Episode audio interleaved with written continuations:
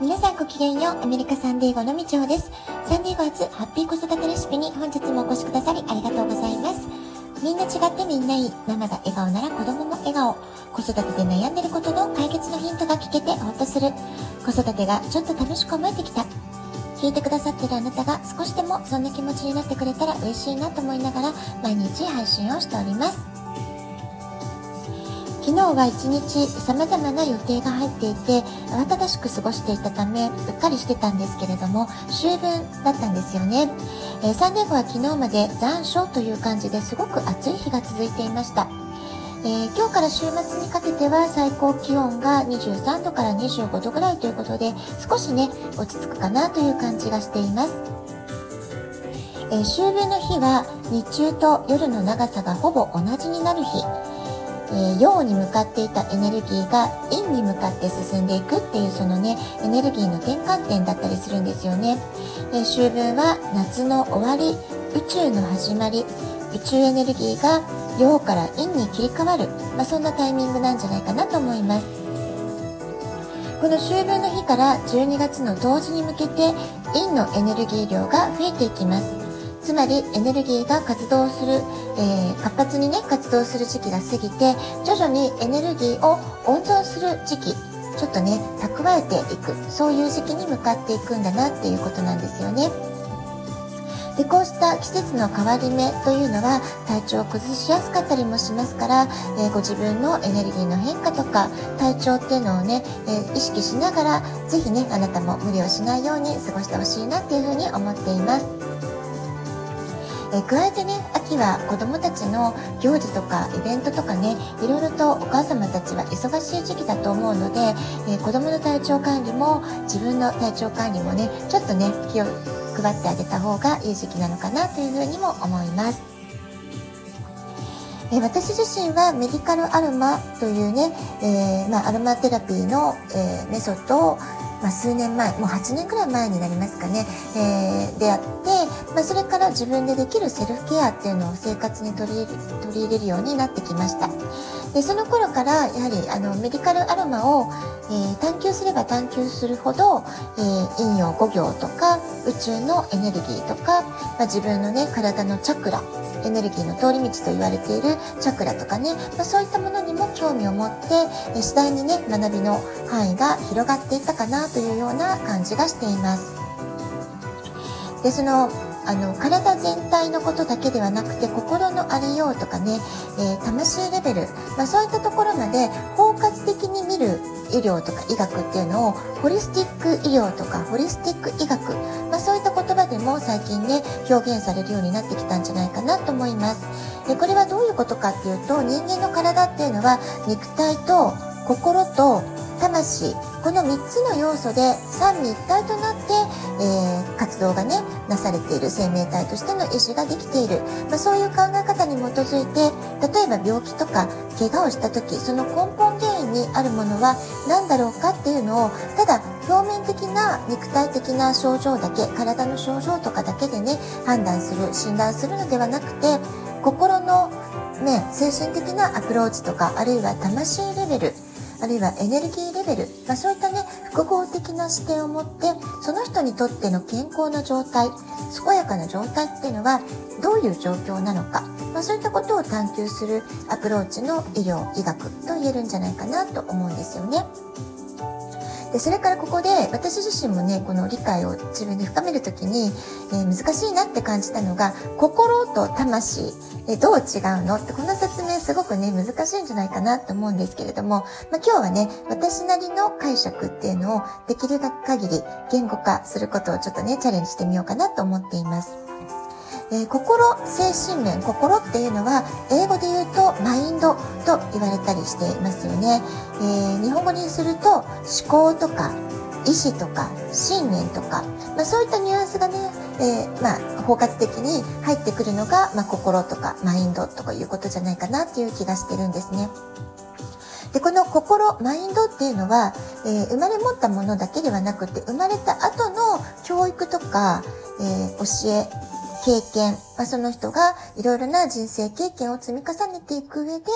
えー、いろいろ考えたこととか、まあ、そういったものがすごく影響しますし、えー、その人自身がいろんな経験をする中で、この場合どんなマインドセットを選ぶか、まあ、こういったことはね、えー、年齢とともにであったり、あるいは、経験から学んだその自己成長の兼ね合いであったり、まあ、それに伴ってすごく変化していくものだと思うし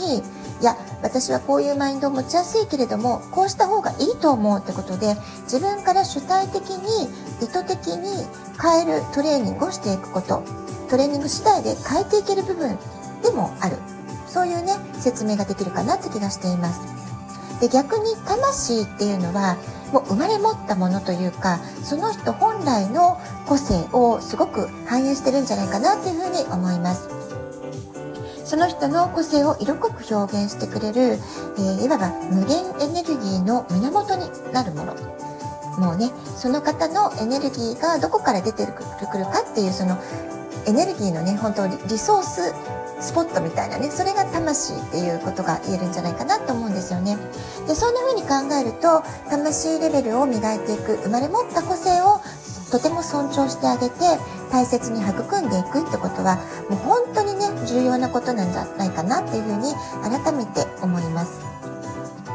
逆に心精神つまりマインドの部分を教育によって本来その人が持っている個性魂の特徴と合わない方向へ導かれてしまう合わない方向への、えー、強制的な学習とかね環境とか経験とかそういったものを、え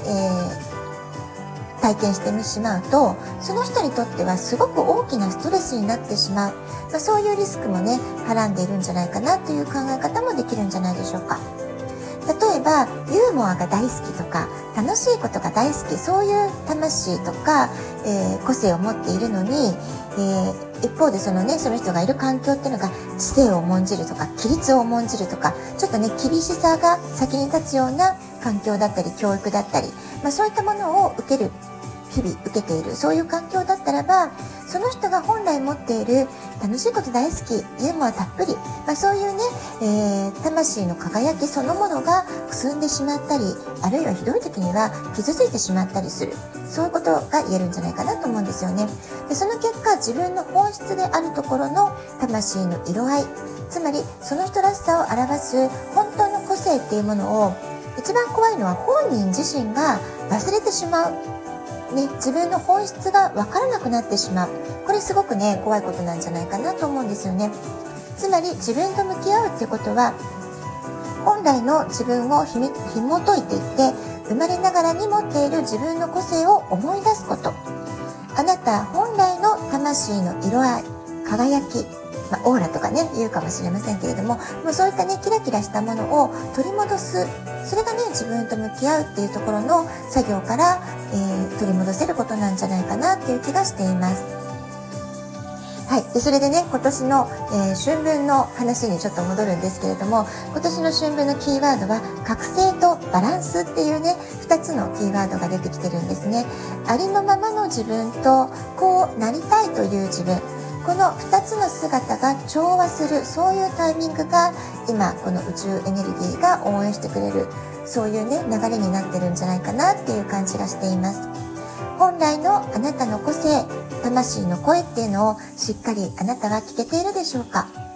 あなたの本質的なところから出てくる素直な欲求これをね満たしてあげることができてるでしょうか？本来のあなたが、ああ、これ幸せだなって感じる瞬間はどんな時でしょうか？まあ、そういうね幸せだなとか私これをしてるとすごく嬉しいなっていうそういう感覚ってね、えー、感じること味わい尽くすことすごく大事なことなんですよね。でそれとバランスっていうキーワード出てきましたけれども本来のあなたの個性を大切にしつつ同時で社会生活の中でのあなたらしいサクセスだったり達成を目指していく。まあ、そういったことを両方ね可能にしていける。そういう時代が今まさにやってこようとしている。このバランス感覚こそがすごく大事っていうそういうメッセージが降りてきてるんですよねでこうしたイメージを明確に持ってこれからあなたが実現したいなと思うことを今のうちから計画でねたくさん書き出してみたり、えー、じゃあこの実現したいことを達成するにはどんな計画があるだろう、まあ、そういったことをね考えるのにすごくいいタイミングなんじゃないかなと思います。はい、最後にね、アインシュタイン博士の名言で締めくくりたいと思います。There are only two ways to live your life. One is as through nothing is a miracle. The other is as through everything is a miracle. 人生には二つの生き方しかない。一つはまるで奇跡など決して存在しないかのように生きること。もう一つは全てのことが奇跡であるかのように生きること。ね、すごくね、対極にある生き方を提示して、この人生には2つの生き方しかないんだよってことをね、えー、言われています。さて、あなたはどちらの生き方を選びますか？ラジオトークアプリインストールしておくとスマホからいつでも簡単に聞けます。あなたからのお便りお待ちしております。では、今日はこの辺で今日も素敵なお時間をお過ごしください。ごきげんよう、みちおでした。さようなら。